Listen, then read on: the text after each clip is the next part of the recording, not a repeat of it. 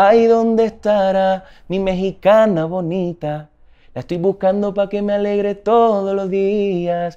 Ay, ¿dónde estará mi mexicana bonita? Si yo la encuentro, juro por Dios que me casaría. Yo, la música que, que- que hago actualmente es, eh, es una música que, que, pues, tiene que ver con mu- la- muchas influencias de la música regional mexicana y la música popular o regional colombiana.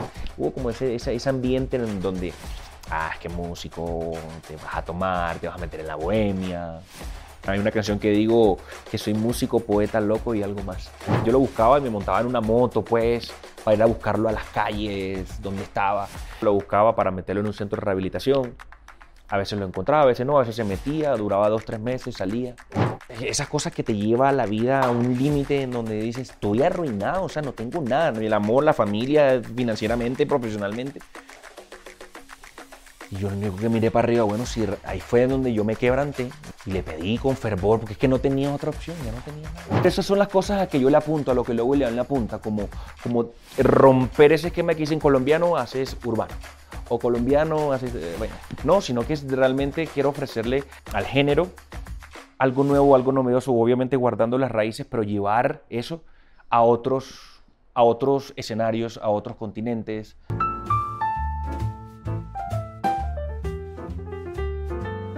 Familia, ¿cómo están? Me da mucho gusto saludarlas y saludarlos en este programa tan especial que tenemos el día de hoy preparado para ustedes. Ojalá que les guste muchísimo. Y hoy con nosotros, uno de los orgullos de Colombia, Lowy León, ¿cómo estás? Hola, hola Gabriel, mucho gusto. Mi nombre es Lowy León. Eh, vengo desde Colombia. Gracias por tu invitación y muy contento de estar aquí en Ciudad de México nuevamente. Al contrario, gracias por haber aceptado, gracias por venir. Platícanos un poco de ti, queremos conocerte a profundidad. ¿En qué parte naces de Colombia? Soy de la costa caribe colombiana, de la ciudad de Barranquilla, de donde es nuestra hermosa Shakira, eh. Sofía Vergara, varios, varios artistas que, que, bueno, que están también en, en el, en el mundo musical y vengo de esa hermosa ciudad, se llama Barranquilla. ¿En, en mero Barranquilla naciste? Bar- sí, en mero Barranquilla. ¿En qué parte? ¿Qué- ¿Cómo se llama el barrio? No, eh, bueno, nací en la clínica del terminal, se le llama así, la clínica del terminal. Ok. Sí, nací en Barranquilla. y platícanos qué has hecho de tu vida, porque me causó mucho impacto el ver tantos seguidores que tienes, Ah, ok. cómo le hiciste, cómo comienzas esta parte en tu carrera. Mira, eh, el tema de la música es un tema que viene de- desde mi familia, desde mi tatarabuelo, mi abuelo eh, es músico, eh, es saxofonista, es, es compositor. Mi papá también es, es pianista, eh, director, tocó con Joe Arroyo, con, con varias orquestas en, en Colombia. Mis tíos también están por ahí en Europa en su cuestión de su música y bueno, tenía esa, esa, esa responsabilidad y no solo la responsabilidad, sino que eso va en mis venas, en mi sangre, eh, de todo el tema de la composición y el arte. Entonces digamos que desde la parte familiar viene, viene esa vena musical. Eh, hay algo muy particular y es que eh, mis papás son del interior del país. El interior del país eh, se le llaman cachacos, en la terminología. ¿Cómo? ¿Cómo? ca- cachacos. Ca- Cachacos son como la gente del, sí, como De- del interior del país, Ok, ok. que se escucha cierto género de música, Ok. ¿sí? Pero yo soy de la costa caribe colombiana, entonces la costa es más guapachoso, en el interior es un poco, no es que no sea guapachoso, sino es otro género de música. Entonces, eh, yo la música que, que- que hago actualmente es, eh, es una música que, que, pues, tiene que ver con mu- la- muchas influencias de la música regional mexicana y la música popular o regional colombiana. Ok. ¿De colombianos de quién? ¿Colombianas de quién? ¿Quién, quién te da esa parte de que te inspira?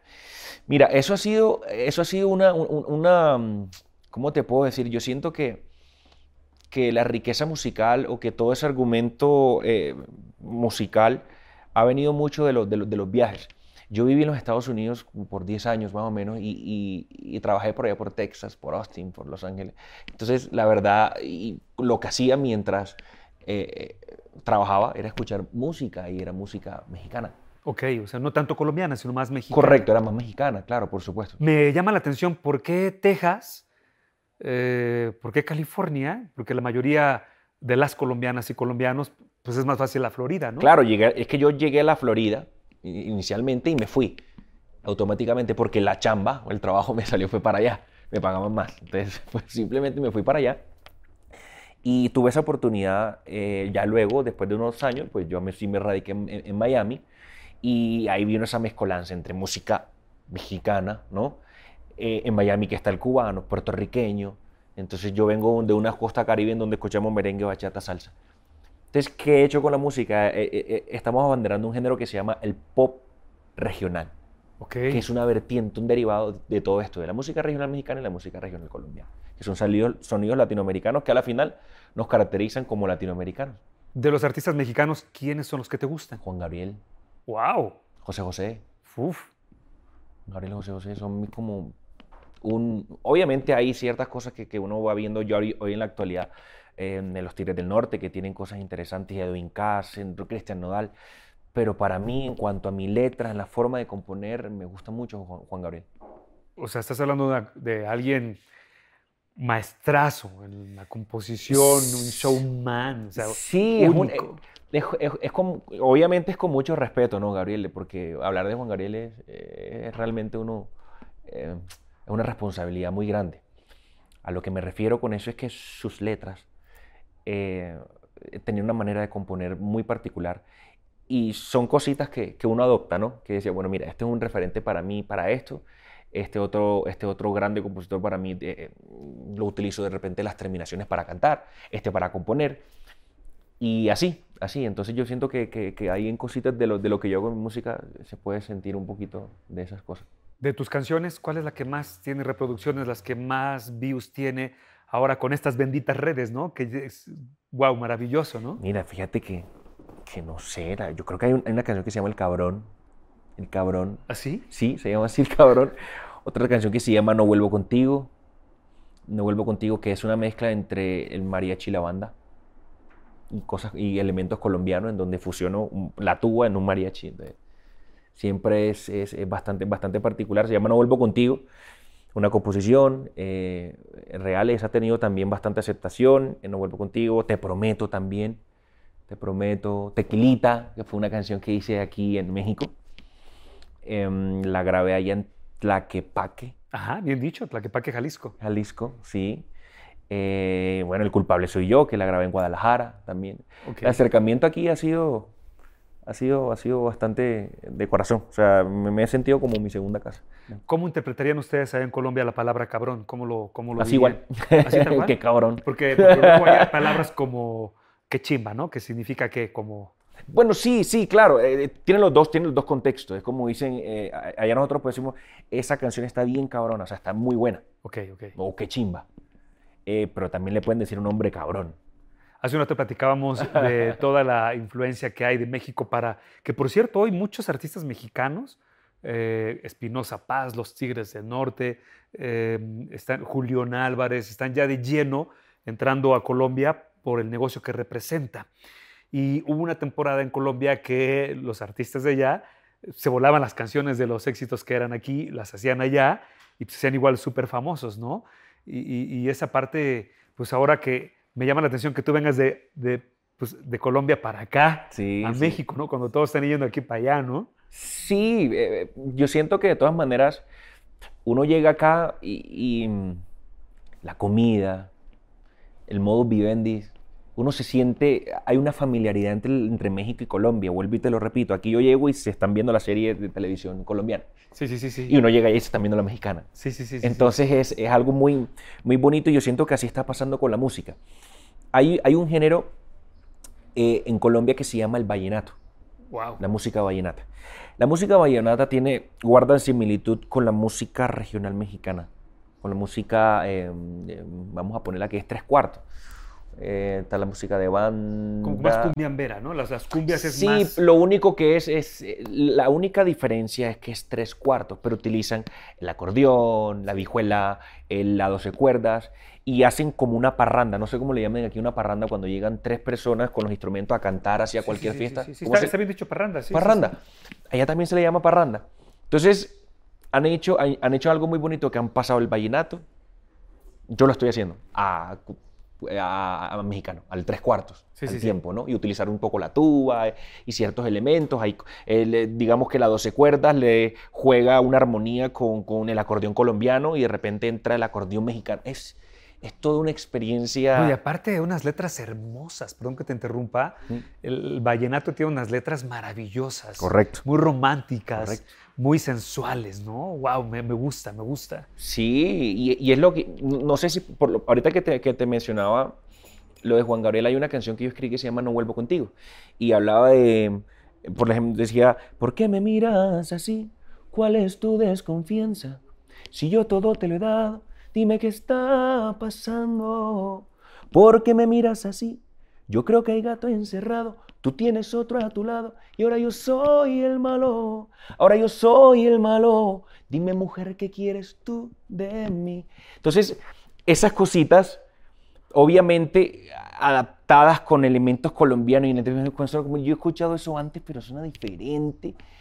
Pero esas son las cosas a que yo le apunto, a lo que luego le apunta, como, como romper ese esquema que dicen colombiano, haces urbano.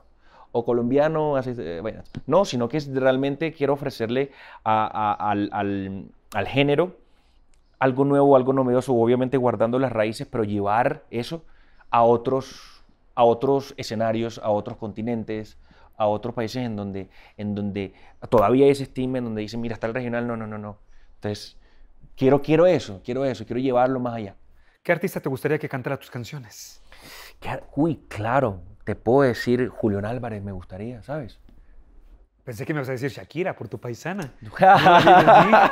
no la viste venir, sí, no, o sea, bueno, a ver, claro. un por. Sa. Por- un, un este, eh, sí, o sea, de- si me hablas de mi país. No, no, no la vi venir. O sea, cuando vi Julián, pensé que. Sí, sí. eh, a ver, con Shakira, por supuesto que tengo una, una- una cosa en mi corazón que sé que algún día voy a, voy a poder lograr eso. Hay que trabajar bastante y sé que somos de la misma tierra, eh, ven- venimos de ahí, pero sé que hay que trabajar. Y, y- y bueno, nosotros venimos ahorita de España, estamos trabajando en España. Ok. Y fíjate que ha sido llegar a España y decir música regional es como siempre crea un, un poquito de... Y eso es una de las, de las cosas que yo quiero coger y abanderar, abanderar y decir, bueno, mira, con las fusiones que estoy haciendo, estoy permitiendo que esto entre cuando ya quieran, cuando, cuando ya ellos se quieran dar cuenta, ya está metida la música en la discoteca, Claro, está claro, metido claro. bien como quiero. Pero sí, pues, me hablas de Shakira, claro, es un referente muy grande, muy grande para mí, sobre todo por, porque te puede salir con un merengue, te puede salir con una bachata, te puede salir con un dúo con Maná. Es una, un artista que, que, que, que- que admiro mucho, la verdad es que sí. ¿Eres un cantautor completo? ¿En qué sentido? Eh, siento que, que debo estudiar un poco más los instrumentos, pero considero que, que vivo la, la música de una manera muy, muy, muy distinta. Me preocupo bastante por el, em, por estudiarla, por estudiar la composición, la poesía, por estudiar lo que es la prosopopeya, el hiperpatón, eh, las analogías, ¿no? Sin irme tan allá, porque no le puedo decir a la juventud, mira, eh, quieren a veces un poco las cosas un poco más fáciles, pero, eh, eh, pero sí me preocupo mucho por, contar lo que quiera contar y, me he dado cuenta un poco de decir, estas personas que han sido tan grandes en la música como cantautores, ¿cuál ha sido ese twist o cuál ha sido ese, como, como es el valor agregado que han tenido para llegar donde, cómo conectan tanto con el pueblo? Y ahí está el lenguaje de comunicación, el lenguaje en cómo le llegan. Soy honesto con ella y contigo, a ella la quiero. Entonces, uno comienza a analizar ese tipo de cosas y dice, hombre, claro, te enfrentas a hoy hasta todo el tema urbano y tú dices, madre, nadar contra la corriente, pero, pero ahí va. grandes, grandes artistas salieron de Colombia. Por supuesto, y muy respetable, muy respetable. Y fíjate que ahorita la música está pasando eso, ahora están metiendo todo con regional. Todo. Sí, están yendo a una fusión. Ujú, ¿no? Una fusión y que les ayuda. Piso 21 ahorita también ha hecho cosas con Cristian Nodal. Con Karim León. Karim León ahorita hizo un vallenato. Sí. Eh, le sacó una canción, eh, Mi Niña Bonita, que es un vallenato. Un vallenato colombiano y lo colocó con su tuba, con todo eso y mira. Entonces, y lo, han- y lo quieren mucho allá.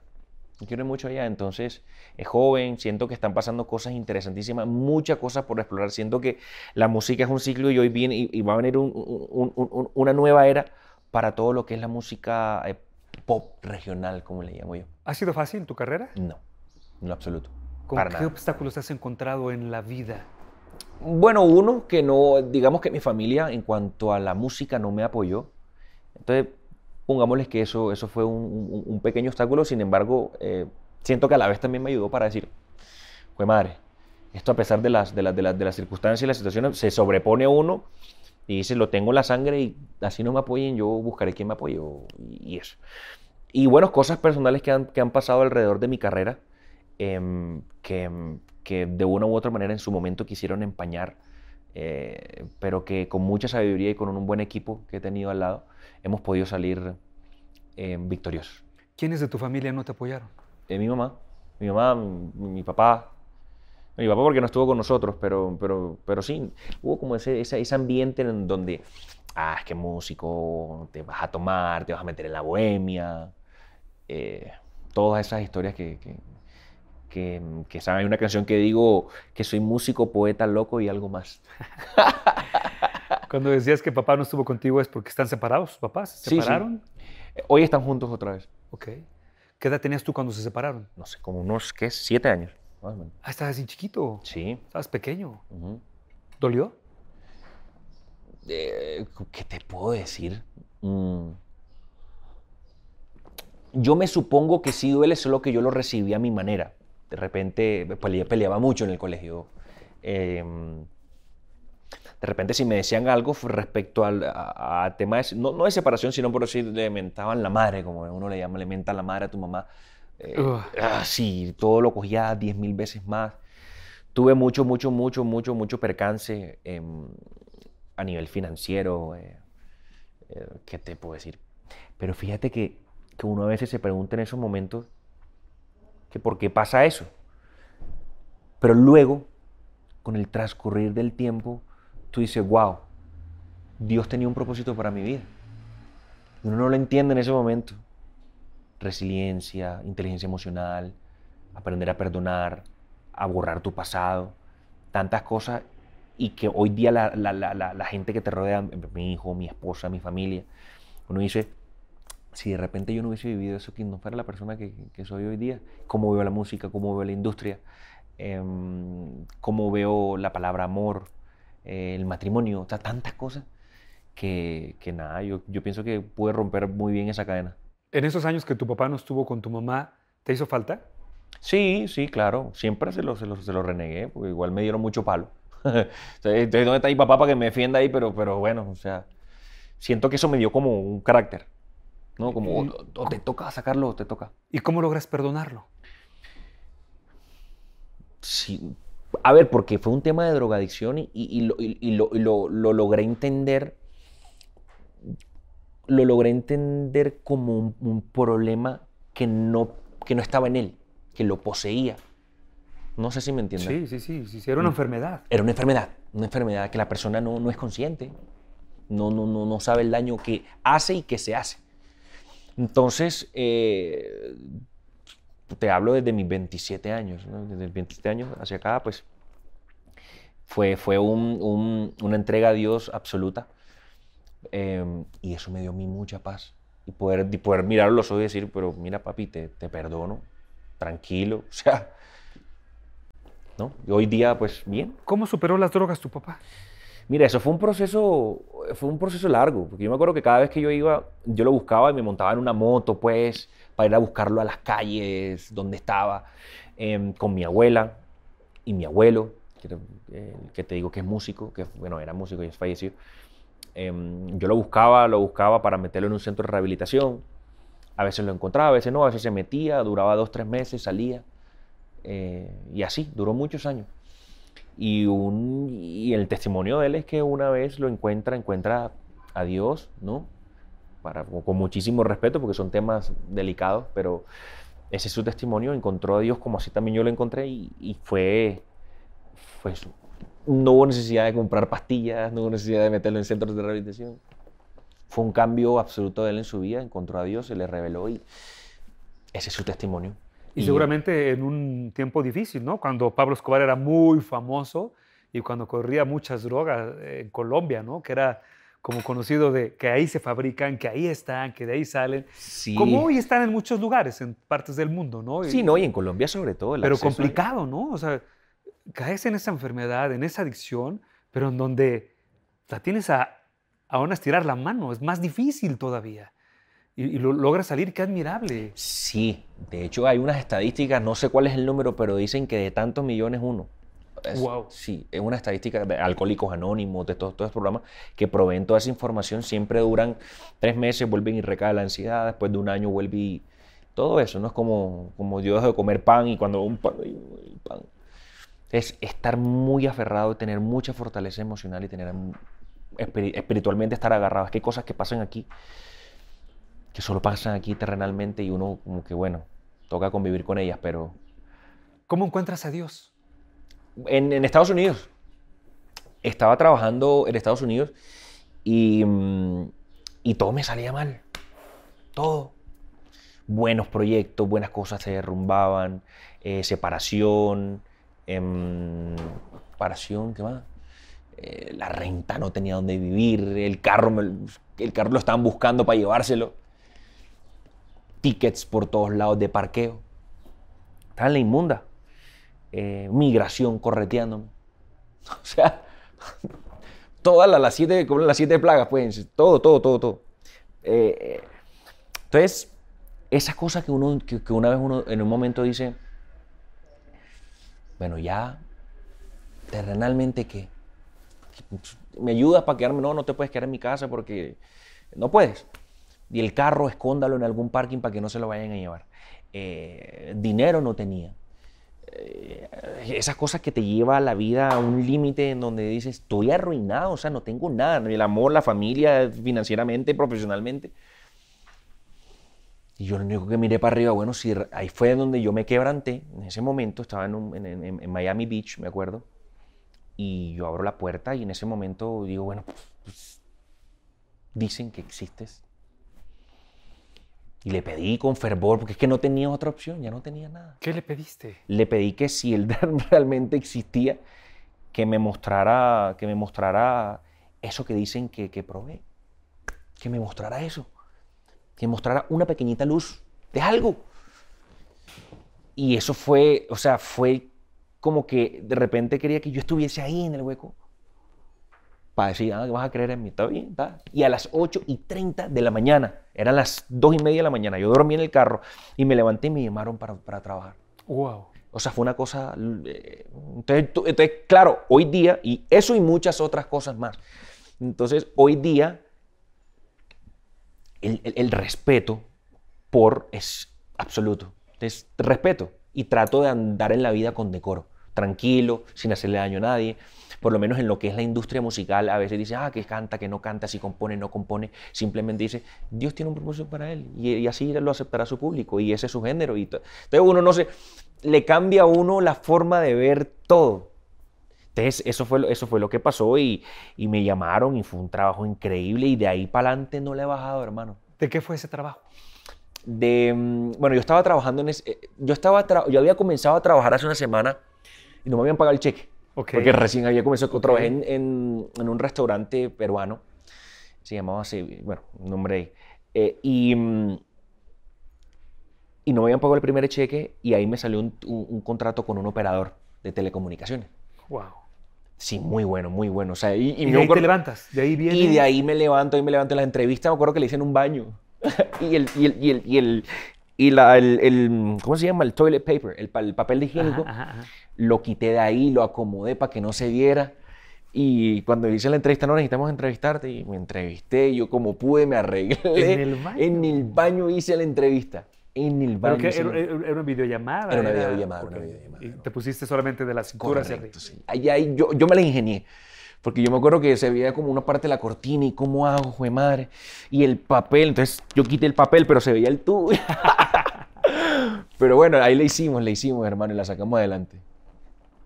¿Eres ejemplo para la juventud? Con todo lo que te ha pasado. Mira, si te vas a cosas recientes, inclusive, te podría responder que sí.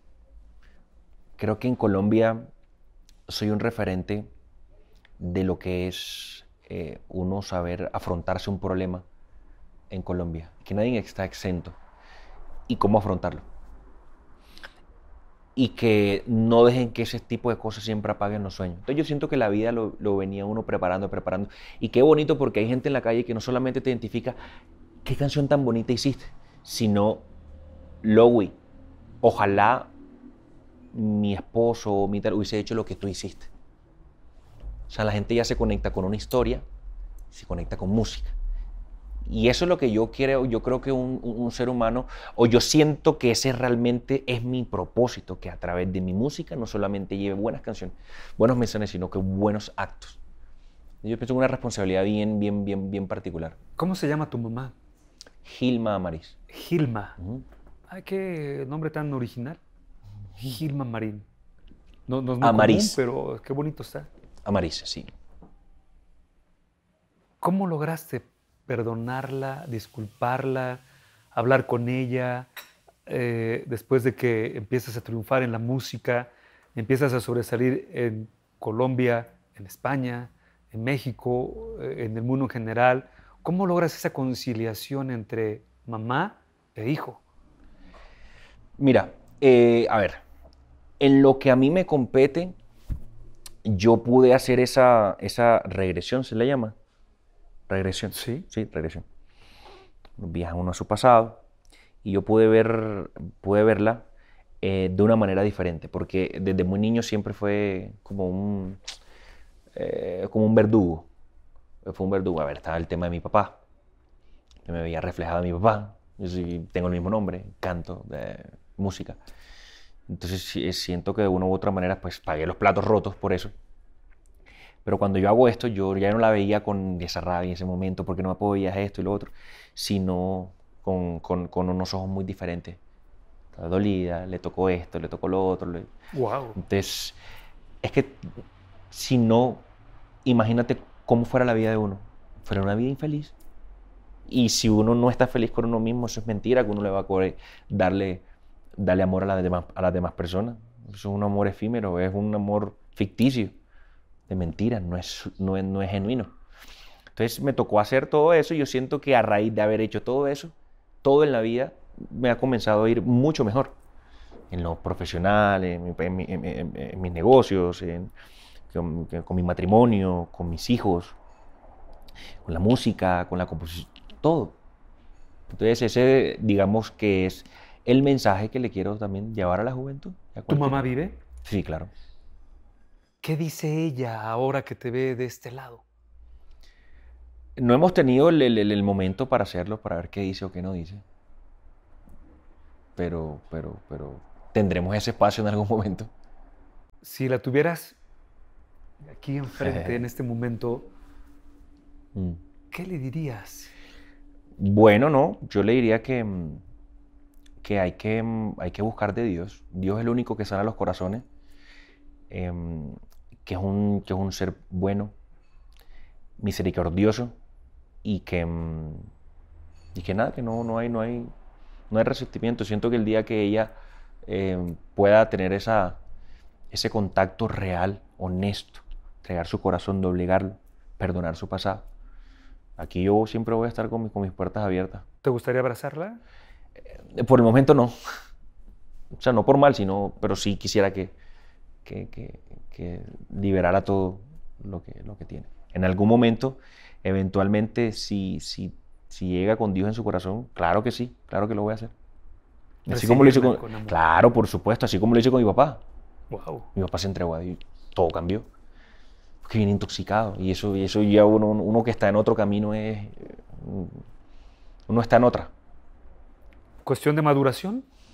¿En qué sentido? ¿Maduraste? ¿Aprendiste? ¿Ves las cosas diferentes? Muy diferente. Y cuando tú eres padre, que siento que más. O sea, hay cosas que yo veo a mi hijo así y son inimaginables que yo haría. Entonces emprendes tú que, que uno tiene que estar sano uno mismo para poder entregarles eso a sus hijos. Y que la responsabilidad es muy grande de lo que uno está llevando a la sociedad. Entonces, claro que veo las cosas de una manera muy diferente. Entonces, es una responsabilidad muy grande y que te están viendo todo el tiempo. ¿Qué te tatuaste aquí? Veo Ah, que traes ahí esta es la, algo. la clave de sol.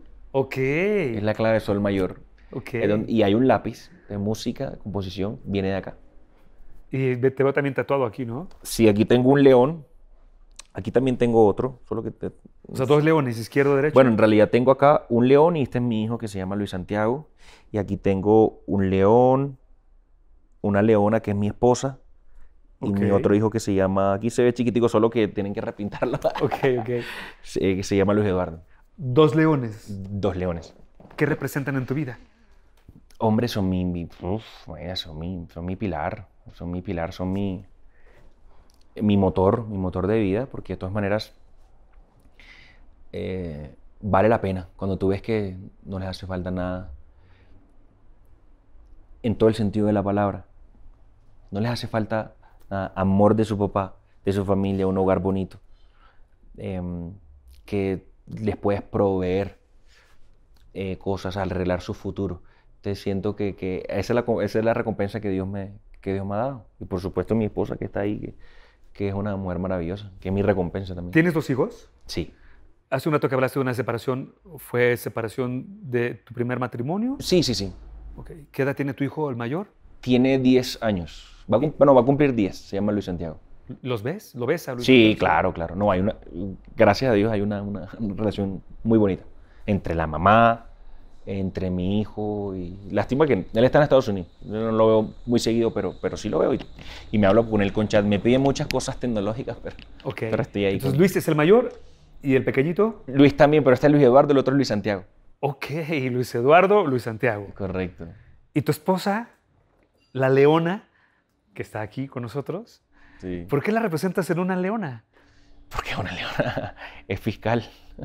Ok. Sí, abogada, eh, tiene un temperamento eh, bueno. Em, bueno, eh, yo pienso que es el sinónimo de, de- de lo que, de lo que uno como hombre busca para un hogar, temerosa también de... em, me, ha, me ha- me ha dado, me ha dado muchas alegrías, me ha dado muchas alegrías. Hemos sido bastante cómplices, em, hemos vivido muchas tormentas también y que hemos sabido superar. Entonces, no, yo pienso que eso es como, como mi recompensa en el amor. ¿Tu complemento? Mi complemento, claro, hombre. sí, sí, sí, sí. Sí, sí, sí. Sí, es mi complemento. ¿Tu inspiración? También tiene, tiene, tiene par de canciones encima ya. ¿Una musa? Sí, claro, también. Sí, hay una canción que se llama La Monita. ¿Por? Porque es bonita. Cántanos un pedacito. Dice, si te dicen que yo soy parrandero o soy mujeriego, se inventan vaina. Tú no me conociste en un velorio, tú me conociste en una parranda. Con Omar Gel en tremenda fiesta, una parranda de aquí del valle. Esa monita me tiene loco y me encanta sus detalles.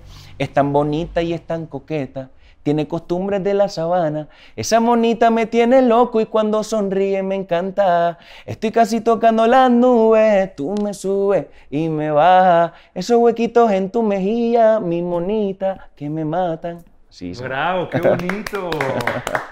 ¿Cómo se llama tu esposa?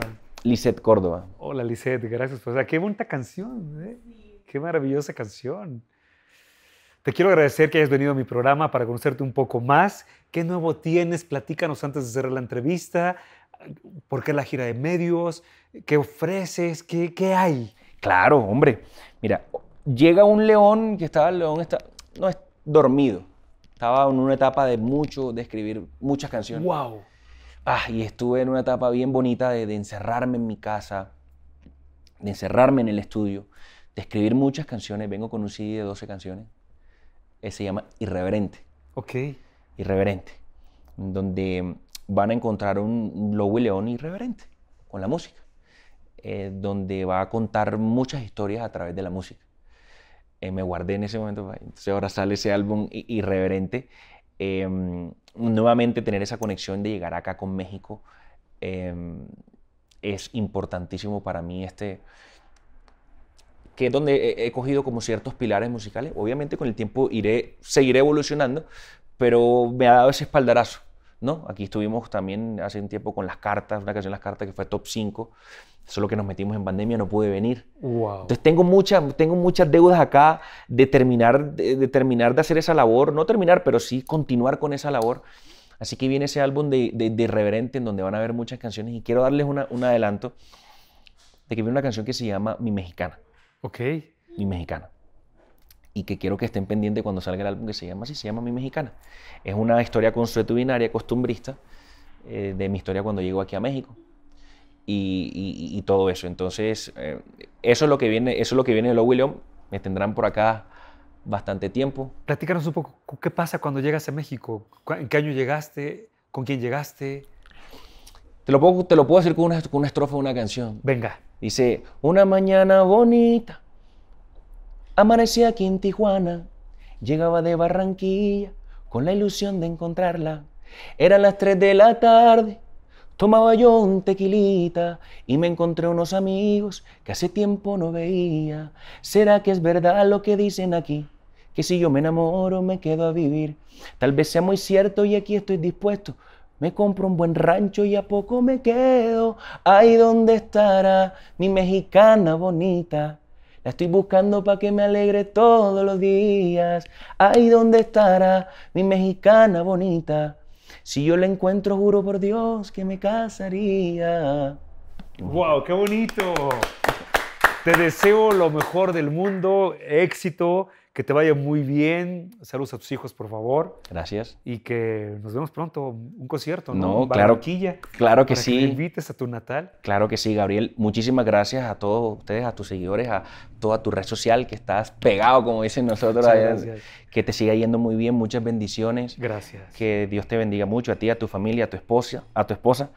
Y nuevamente, gracias a todos ustedes por, por, por este cariño tan bonito. Muchas gracias, Louis. Éxito, mucho éxito. Te lo mereces. Gracias. Gracias. Oigan, espero que les haya gustado. Algo maravilloso. Buena historia, ¿eh? Buena historia de vida, buenas lecciones, porque todo pasa. Nos vemos en la siguiente.